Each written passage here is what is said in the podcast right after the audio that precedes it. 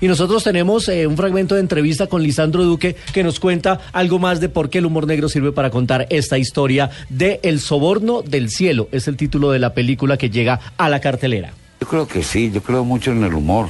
El humor tiene una patente de corso para contar con cierta inmunidad los grandes asuntos que importan con la realidad y con la historia del país. Y me parece eh, clave que quiso ambientarla en la época y en unos escenarios que para ustedes le recordaban su, niñez y su infancia también. Por supuesto que sí. Em, yo la filmé en Onda por motivos arquitectónicos, eh, urbanísticos, de época, en fin, pero la, la historia real en que se inspira esta película ocurrió en Sevilla Valle el pueblo mío. Infortunadamente no pude firmar allá, era complicado.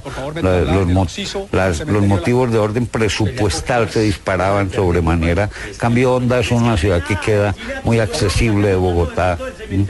Y la vamos a tener ya en el mes de marzo en las pantallas y además va a coincidir con la Semana Santa. Ah, ¿Hace parte de la estrategia que coincida con la Semana Santa porque el tema tiene que ver con eso?